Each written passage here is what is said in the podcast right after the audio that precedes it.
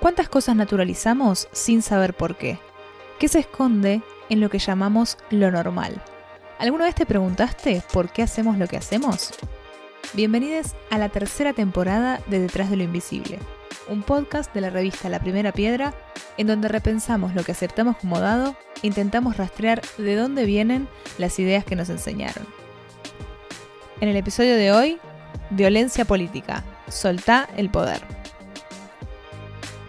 ¿Qué pasa cuando mujeres y diversidades ocupan espacios públicos de decisión? ¿Qué violencias existen en la política? ¿Cómo se amplifican a través de las redes sociales? Hola a todos, bienvenidos a un nuevo episodio de la tercera temporada de Detrás de lo Invisible. Estamos grabando y estrenando este episodio en mayo de 2023, mes en el que podemos decir oficialmente que ya estamos todos metidos de lleno en la campaña electoral de este año y por lo tanto decidimos dedicarle este episodio a hablar sobre violencia política. De este tema vamos a estar hablando, por supuesto, con mi compañera Lau, como siempre. Hola Lau, ¿cómo estás? Hola Lu, bien, muy bien, lista para arrancar. Pero bueno, antes recordarles, como siempre, para todas las personas que nos escuchan o para quienes nos están escuchando por primera vez, que este podcast forma parte de la revista La Primera Piedra, una revista digital, cultural, autogestiva, que este año, hace poquitas semanas nada más, cumplió nueve años y que se sostiene con la ayuda, con la colaboración de todas aquellas personas que nos escuchan, que nos leen. Así que si quieren escuchar, si quieren seguir colaborando con este proyecto o colaborar por primera vez, pueden hacerlo a través de un cafecito. Eh, el link está en la descripción de este podcast o a través también de nuestra colaboración mensual. Tenemos varias opciones y el link también está en la descripción o en las notas que tenemos en nuestro sitio web. Ahora sí, empezamos con el tema de hoy. 31 son los países que cuentan con jefas de Estado mujeres. 130 los años que faltan para lograr la igualdad de género en las altas esferas de decisión a nivel mundial. 26.5% los escaños parlamentarios nacionales ocupados por mujeres en el mundo. 45% el porcentaje de mujeres diputadas en el Congreso argentino. 43% el de senadoras. En nuestro país, 8 de cada 10 políticas sufren discriminación, hostigamiento y amenazas por motivos de género. Ofelia Fernández, legisladora de la Ciudad de Buenos Aires por el Frente de Todos, dio este testimonio sobre su experiencia con la violencia política en un encuentro organizado por el equipo latinoamericano de justicia y género para construirnos espacio y una voz que valga, tuvimos que argumentar con el triple de capacidad y con el triple de formación para que valga lo que decimos. Esto no se estaría tratando de eso en absoluto. Cuando ves generalmente a un tipo capaz de hablar minutos, 10 minutos sobre una mujer que hace política y la caracteriza sin usar ni por un segundo un argumento, ni de lo que dijo, ni de lo que él piensa, nos daremos cuenta fácilmente de que estamos hablando de violencia política porque se trata justamente de ponernos en un lugar de interlocución que no es el que elegimos. Llegar ya cuesta mucho. Eh, y duele que llegamos formadas, que llegamos con votos, el hecho de que la gente nos vota, llegamos ahí por una razón y sin embargo eso se puede descartar automáticamente, ¿no? Como si hubiésemos llegado por arte de magia. Tienen que hacer que te vayas sola, ¿no? Por la puerta chica, que tengo, tomes la decisión de decir, yo con esto no puedo. A lo largo de varios episodios de este podcast hemos hablado sobre distintos tipos de violencia de género, discriminaciones, lugares comunes que reproducimos en distintos ámbitos sin darnos cuenta. Hoy vamos a hablar sobre un tema que tiene especial relevancia, sobre todo en este año electoral, y que es la violencia política contra mujeres y disidencias. Un tema que empezó a visibilizarse en los últimos años, pero que todavía sigue muy presente y sigue siendo muy necesario hablar sobre este tema. Como sabemos y como hemos hablado en episodios anteriores, la historia de la política se construyó desde sus inicios como un espacio únicamente masculino, vedando el derecho a las mujeres de representar al pueblo e incluso en sus comienzos hasta de elegir a los representantes. Las mujeres entonces estaban completamente por fuera de todo lo que era en los lugares de decisión y de poder político. Si les interesa más sobre este tema, en el episodio número 12 de la temporada anterior hablamos en detalle sobre la historia del voto femenino y las luchas por la representatividad que se vinieron dando en los últimos 100 años. Así que ahí tienen mucha información en detalle sobre el tema del voto femenino. Pero hoy en día, si nos paramos a pensar la situación actual de la Argentina, en la que, por ejemplo, no es llamativo ver mujeres en puestos políticos, de hecho hemos tenido dos mandatos de una presidenta, y se lograron conquistar cada vez más lugares de poder político e incluso hay legislaciones que acompañan esa lucha, como por ejemplo el caso argentino de la ley de cupo y después de la ley de paridad. Es importante destacar que todavía, y a pesar de todos estos avances, estamos lejos de tener una verdadera representatividad igualitaria.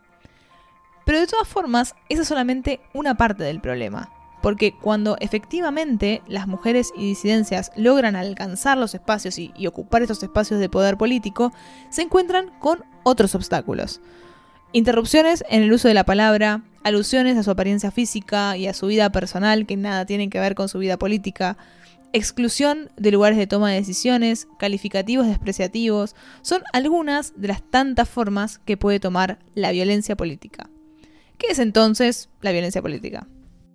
Bueno, de acuerdo a la ley modelo de violencia política de la Organización de Estados Americanos, la violencia política contra las mujeres y disidencias se refiere a cualquier acción, conducta u omisión realizada de forma directa o a través de terceros que, basada en su género, cause daño o sufrimiento a una o varias mujeres y que tenga por objeto o por resultado menoscabar o anular el reconocimiento, goce o ejercicio de sus derechos políticos. Es decir, un poco como veníamos hablando, la exclusión, el silenciamiento de su voz, la exclusión de los espacios que tradicionalmente estuvieron reservados para los varones. En Argentina, la violencia política por razones de género está incluida desde el año 2019 en la Ley de Protección Integral para prevenir, sancionar y erradicar la violencia contra las mujeres, en donde se describe la tipología de estas violencias.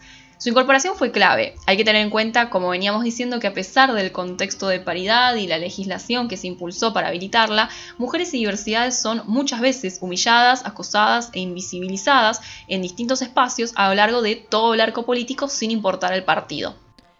¿Y por qué es importante hablar de estos temas en el contexto de la campaña electoral? Para eso hablamos con Marianela Flores Díaz, presidenta del Proyecto Generar, y esto nos decía. Hablar de la violencia política en un año electoral como este es de gran importancia para todas y para todes, porque nos lleva a visibilizar, a registrar todas las distintas violencias que las mujeres y las diversidades sufrimos en el ámbito de la política cada vez que queremos acceder a los lugares de toma de decisiones. Al momento de, completar las listas, eh, las mujeres padecemos muchísimas violencias machistas dentro del ámbito de la política. Y lo que busca esa violencia, esa opresión, que es una opresión patriarcal, es erradicarnos a nosotras de la vida política, sacarnos de eh, las posibilidades de ejercicio de nuestros derechos y deberes políticos para que nosotras no podamos acceder a lugares que terminen repercutiendo en toma de decisiones para cambiarnos la vida de todas y de todes. Ya tienen la paridad. Ahora, ¿qué más quieren? Déjate de joder. ¿Vos sos consciente que estás abandonando a tus hijos? ¿Terminaste la escuela? Mejor quédate en tu casa. Te voto porque estás más buena que comer dulce de leche con la mano. Esa cirugía está pagada con nuestra plata. Estas son algunas de las frases que se pueden encontrar en investigaciones sobre violencia política realizadas por organizaciones como el Equipo Latinoamericano de Justicia y Género, ELA, y por el Proyecto Generar, que han realizado informes específicos sobre estos temas. Uno de ellos, impulsado por ELA, relevó que 8 de cada 10 políticas sufre o sufrió violencia reflejada, por ejemplo, en comentarios, amenazas o incluso en la exclusión de espacios. Una de sus investigaciones más recientes sobre el tema fue realizada en 2021 en la legislatura de la Ciudad de Buenos Aires y concluyó sobre una muestra de 44 casos que el 41% de las mujeres encuestadas consideró que tuvo que trabajar, estudiar o capacitarse más que un varón por el mismo puesto. El 54% declaró tener que cuidar su imagen para no ser juzgada. Otro dato destacable es que la mayoría de las situaciones de violencia sobre las que se encuestó suceden luego de que las mujeres resultan electas para sus cargos, aumentando mientras más avanzan en su carrera política. Y una vez que efectivamente forman parte del cuerpo legislativo, las diferencias en las posiciones de poder que se encuentran en otros ámbitos continúan presentes. Son los varones los que suelen ocupar la jefatura de los bloques y de las comisiones, e incluso liderar las comisiones que son más importantes, como por ejemplo la de presupuesto. Otra cosa sobre la que coincide el informe es el canal principal de la violencia política. El 82% de las mujeres encuestadas dijeron haberse sentido más expuestas en Internet o en las redes sociales. Y bueno, acá el tema de las redes sociales es clave para traer al episodio de hoy. El debate alrededor de la violencia política de género tiene que incluirlas indiscutiblemente. Sabemos que hasta hace unos años la arena política principal eran los medios masivos de comunicación y aunque se veía a diario, se veían y se siguen viendo en estos medios tradicionales violencia política de género, la cantidad de personas que tenían voz en ese contexto eran muy limitadas en comparación a las que encontramos en las redes sociales, ¿no? En la actualidad existen millones de voces comentando al mismo tiempo, muchas de ellas individuales y desde el anonimato, pero también organizadas a través de bots o de trolls.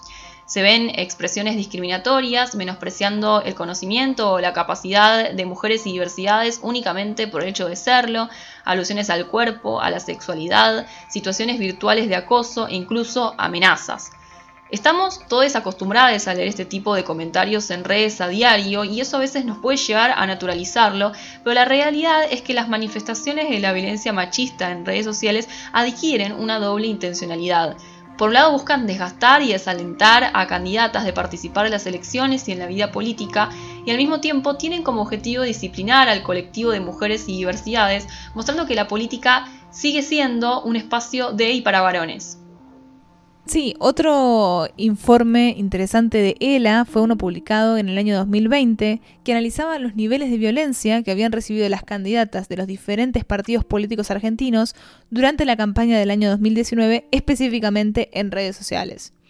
Se analizaron todas las agresiones que estas candidatas habían recibido en sus redes sociales y se llegó a la conclusión que el 54% había sido con términos discriminatorios por su género, un 25% habían sido comentarios de acoso, un 16% habían sido amenazas y un 5% habían sido campañas de desprestigio.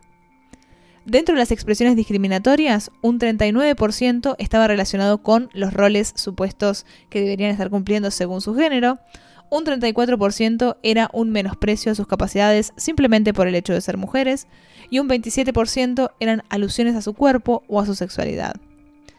Según el informe, estos comentarios se vieron mucho más intensificados cuando se trató de candidatas jóvenes o asociadas con los movimientos de juventud. El escenario para la violencia política en Argentina eh, es alarmante, es preocupante, son parte de los debates que desde los movimientos feministas en nuestro país nos venimos dando, porque nosotras planteamos una continuidad, un proyecto de país, un proyecto de política con una participación activa no solamente de las mujeres, sino de las diversidades.